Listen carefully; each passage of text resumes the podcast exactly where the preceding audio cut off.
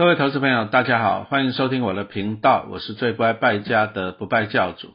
哦，今天来讲一下金融股了哈，因为陈老师出了一本新书嘛，对不对？哦，出了一本新书，书名我想一下哈，诶，你也可以存一百张金融股哈，你也可以存一百张金融股，好，养出退休金积母，打造领息好日子。好，那为什么要出这本书啊？其实出书啊，有时候哈，timing 也很重要了。什么叫做 timing？哎，其实去年金融股不好，大家应该都知道了吧，对不对？啊，去年就是因为第一个啦，美国大幅升息，升息了十七码，去年，好，那到今年，今年又升了四码，所以美国已经总共升息了二十一码，好，那一码是多少？一码就是零点二五趴，哦，所以说美国升的很猛哦，哦，去年光去年十七码就升了四点二五趴。啊，那今年又升了四嘛，就一趴，所以美国从去年到今年已经升了五点二五趴，哦，这真的是很高呢，对不对？啊，你想想看，如果说你要缴房贷利率，那你一年就多了五点二五趴，哦，那真的是很艰难的哈。那为什么升息会对就是金融股不好？啊，这个又要讲到，就是其实金融股要分几种啦，第一个就是寿险为主的金控，啊，什么叫做金控？金控就是同时持有啊。不同的业务其实就很像说大学跟学院的区别了哈。那比如说陈老师以前念台科大，可是我念书的时代叫做台湾工业技术学院，哎，简称工技院了哈，对不对？它就是工科为主的。那后来又有什么啊？什么文学院啊、商学院什么的啊？所以说一般的大学，大学就是有很多的学院啊这样子。那同样金控也是一样。如果说你单纯只有银行的业务，那你就是银行，什么台气银啊、张银啊，是不是？那你如果说只有证券的业务啊，什么康和证券啊、什么群益证券啊，对不对？那你如果说同时持有这些业务两个以上的，比如说像国泰，它有寿险，国泰人寿又有银行，四环银行，对不对？那这个叫做金控，啊，所以说金控它就是同时持有两个以上的业务。好，那你看到了国泰啊，看到富邦，你想到什么？当然是寿险为主嘛，对不对？好，那他们就是寿险为主的金控。好，那升息又是什么概念？其实哦，在二零二零年那时候疫情一来的时候，很多啊就是降息的，把美国基本上就把利率降到地板上了。好，那钱就放出来了。降息什么意思？就是钱放在银行不值钱嘛，对不对？那再来就是利率那么低，那当然可以借钱出来投资啊，你就把钱借出来。好，那就买股票、买债券，那相对的，哎，所以说，以钱降息就是钱从银行出来，那股股票就会好，债券也就会好。所以二零二零年疫情啊，那大降息，就二零二一年大家看到了股债双涨，好，那国泰跟富邦都赚超过一个股本。可是钱从银行出来会一个问题，回忆一下啊，二零二一年那时候，哎，房贷利率史上最低一点三一趴，有没有印象？可是那一年的房价涨翻了，为什么？因为利息很低嘛，那所以说大家就这样啊，那我房子可以买贵一点，因为利息很低嘛，我可以买大一点，啊，结果呢，大家就去买房子，就就造成房价上涨嘛，对不对？那同样呢，除了房价上涨以外，因为钱太多，钱太多就是这样，就是造成通膨，哦，通膨就是物价一直上涨了，就是很多的钱去追逐少量的商品，那当然房地产就是一个最具代表性的嘛，对不对？好，那钱太多了就会造成通膨，通膨就是物价上涨，好，那物价上涨就会引起民怨嘛，好，所以说在去年，啊，二零二二年，我们又看到美国就大幅升息，那升息是什么意思？升息就是钱比较值钱了，放银行比较值钱了，再来就是以前你去借钱投资的，那你就想说啊，利率这么高了，那我干脆回还银行好了，啊，所以说升息就钱会回到银行，就是股票就会卖掉回银行，债券就会卖掉回银行。所以在去年我们就看到了股债双杀的情况，哈，就这样啊。但是寿险公司啊，它就持有很多的债券跟股票投资啊。寿险公司它就是诶拿保护的钱嘛，那它要给保护保障嘛。比如说，哎，我拿了你一百万，我是寿险公司，那我可能一年要给你两趴的保障。那我怎么做？我搞不好去买债券，哎，这个政府公债二点五趴，那我去投资股票，哎，五趴，好。那我就拿了这些啊，比如说二点五趴的债券，五趴的股票，那我去怎样给你两趴的保障嘛？那我中间还会有赚嘛？哦，所以说寿险公司就是做这些事情啊。但是问题来了，他们买的股票，股票如果万一跌了，在去年大幅升起，股债双杀，所以说他们手上持有的股票、持有的债券投资啊，就会有一些账面上的损失，啊，这个叫做未实现的损失，啊，那去年这个未实现损失就蛮严重的了哈。那未实现损失啊，为什么讲未实现？因为你没有卖就没有赔啊，那对不对？比如说你买一百亿的债券，那因为去年因为债券大跌，跌到剩下八十亿，那你账面上赔二十亿。可是你不要卖，说不定哪一天债券会涨上来啊，对不对？哪一天降息，债券就涨上来了。好，那你搞不好你股票账面上赔了三十亿，可是说不定哪一天股票涨回来，这个叫做未实现的哈。啊，但是未实现你也不能说啊未实现就放着不理它也不行，为什么呢？啊，比如说我刚刚讲到了，你股票有未实现三十亿的损失，你债券有未实现二十亿的损失，理论上。你放到明年后年放着，哎，搞不好将来会回来呀，哎，是没有错啊，有机会啊，对不对？啊，因为这些寿险公司买的股票跟债券基本上也是买的是好的嘛，也不会说乱买嘛，对不对？但是有一个问题，你虽然说未实现啊，你放到以后搞不好回来，但是万一你今年要倒闭了，你经营不善，你要倒闭了，比如说像今年三月那个细谷银行，哎，它要倒闭了，那怎么办？那既然要倒闭了，就只要把股票跟债券卖掉，就算是你未实现也要卖掉啊，所以说你就会产生亏损失了嘛，对不对？啊，所以说未实现这个东西啊，只是记在账面上，但是呢，它还是有可能会造成损失。好，那什么意思呢？啊，比如说我今天这家公司我今年赚了一百亿，但是我股票有，但是我股票有三十亿未损失啊，我债券有二十亿未损失，所以说未损啊未实现的损失加起来有五十亿。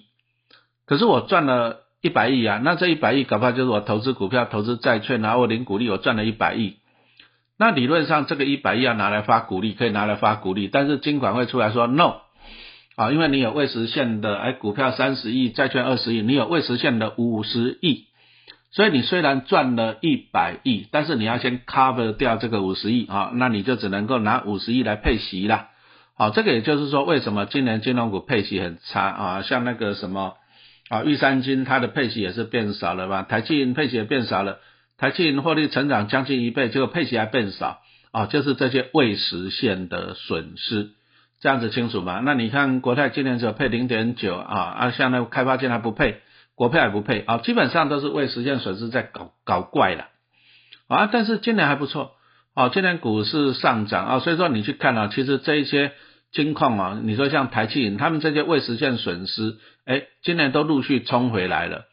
好，那冲回来是什么意思呢？哎，我们刚刚讲到了，比如说你今年啊，讲错了，你去年赚一百亿，可是你有未实现损失五十亿，所以说你今年只能够配五十亿啊，因为你赚去年赚一百亿嘛，你未实现损失五十亿，所以说你只剩下五十亿可以配，今年只有配五十亿。可是注意哦，你那个未实现损失那个五十亿只是记在会计上面上的。哎啊，搞不好今年冲回来什么意思？今年股市涨了，搞不好债券也上来。啊，你本来你去年未实现损失是五十亿，啊，搞不好今年冲一冲，剩下只有未实现损失二十亿了。那表示怎样？表示你你减少了三十亿嘛，所以说这三十亿就可以这样拿到明年来配息了哈。所以说目前看起来就是啊，像台积来讲，今年配息是衰退的，但是明年配息应该会成长，因为今年获利还不错。那再就是去年那些未实现的损失，今年也冲回来了不少啊，所以说台积银啊，陈老师好像有两三百张哈，真的几张我也忘了，反正就放着。好，那所以说啊，今年为什么讲说今年是投资金融股一个不错的 timing 呢？因为去年美国大幅升息十七码嘛，可是十七码你不可能每年升十七码嘛，对不对？那再来去年金融股衰又衰在哪里？寿险金矿大家都知道嘛，就衰一个防疫保单了哈。那但是大家请问你？防疫保单也是一次性的啊，对不对？啊，一次性的，所以说，哎，其实去年防疫保单衰完了，今年就不会衰了，哦，所以说哈，其实我们买股票，我们很喜欢买在公司衰的时候，但是你要注意哦，它衰是永久衰还是一次性的衰，这个很重要啊。那去年升级时期嘛，一次性的，今年不可能了。那去年防疫保单也是一次性的，那今年也不可能了。哦，那所以说在今年就是这样，哎，投资一个金融股一个不错的时间点，哦，所以说陈老师在今年就出这一本书啊，你也可以存一百张金融股，哦，你也可以存一百张金融股，那当然读书是最划算的了，啊，其实陈老师在写这个书的时候，我也做了很多的研究了哈，其实写书对我来讲，讲真的，现在版税也不多了，一本书就几十块钱的版税，啊，现在大家又不读书了，书店倒一堆。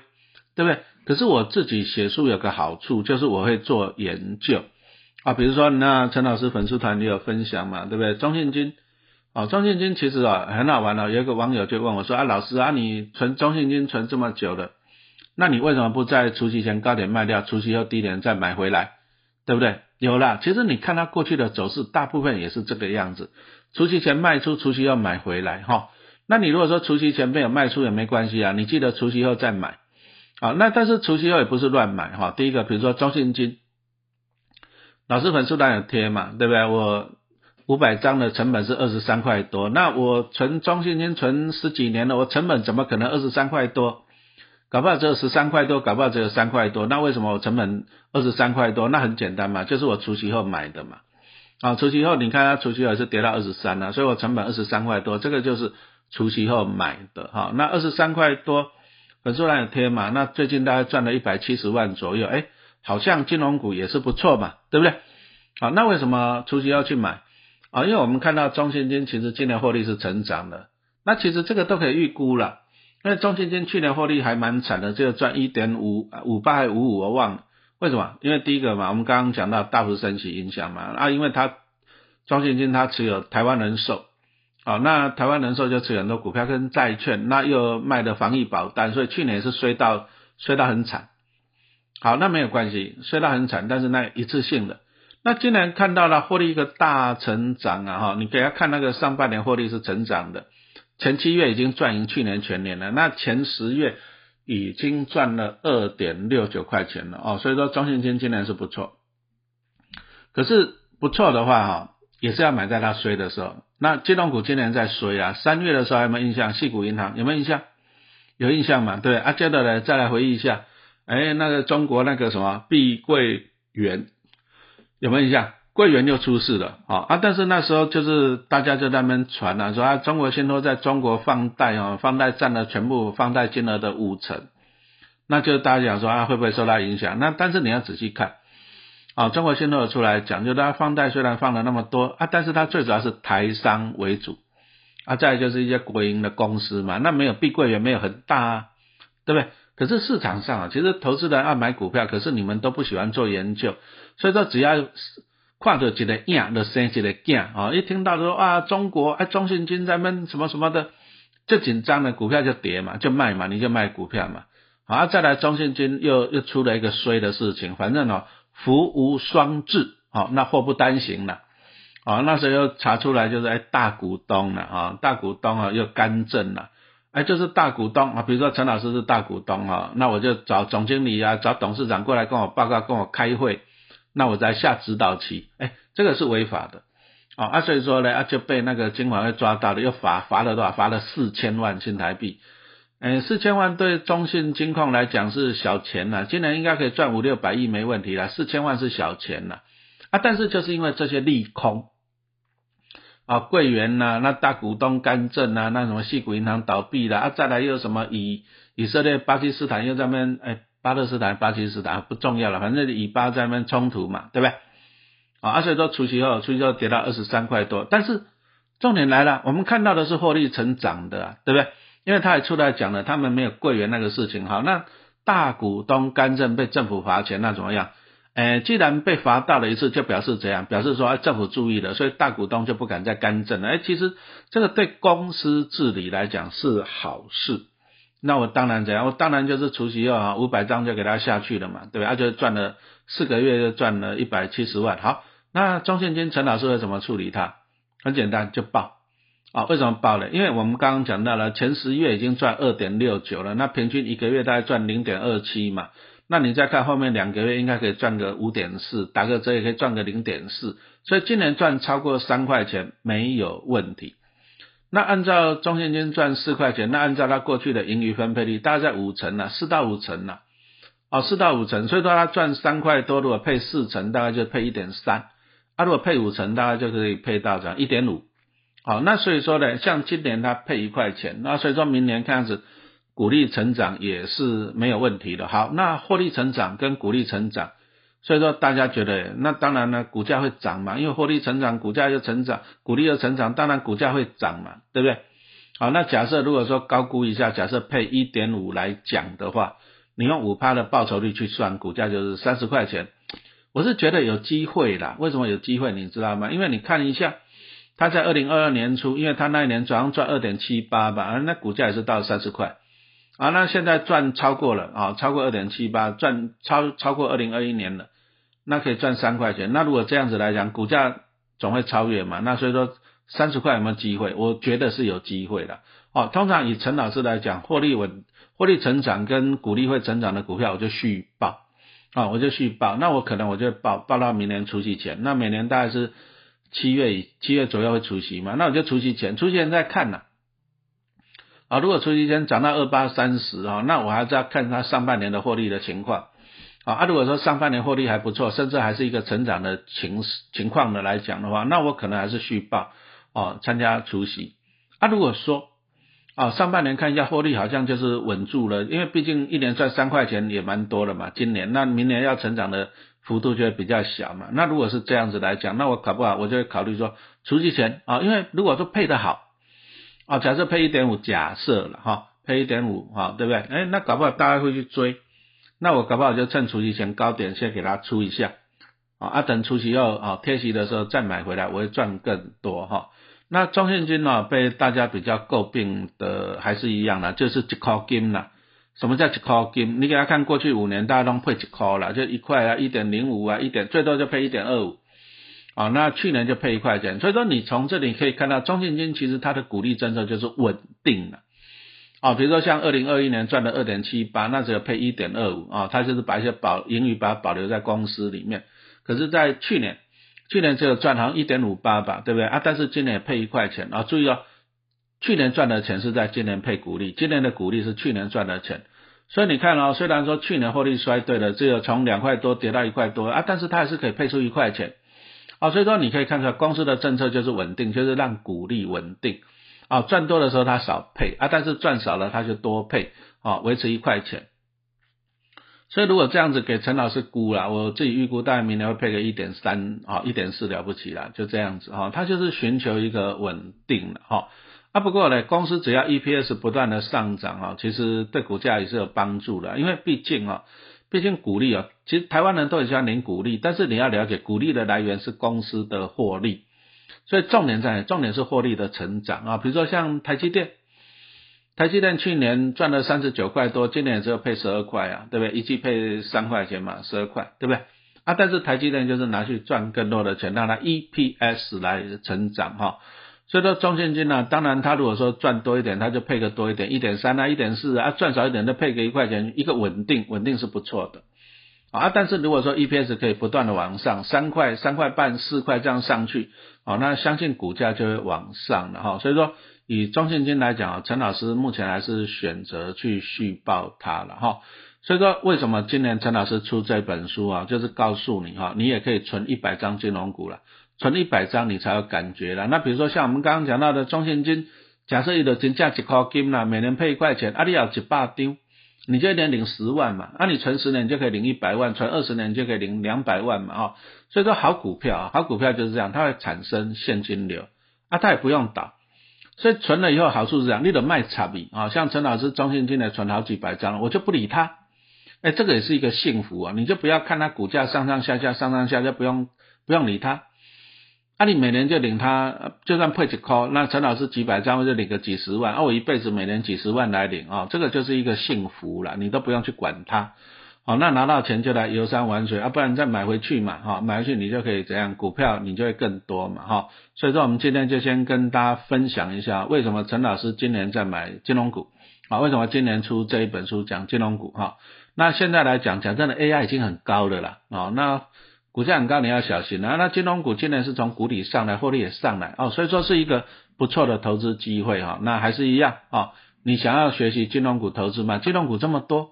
有寿险、金控、有证券的，还有什么银行为主的，还有租赁的，还有什么票券嘛？哈，那要怎么分析啊？你看陈老师这本新书哈，你也可以存一百张金融股啊，相信会对你有帮助的。好，谢谢大家的收听。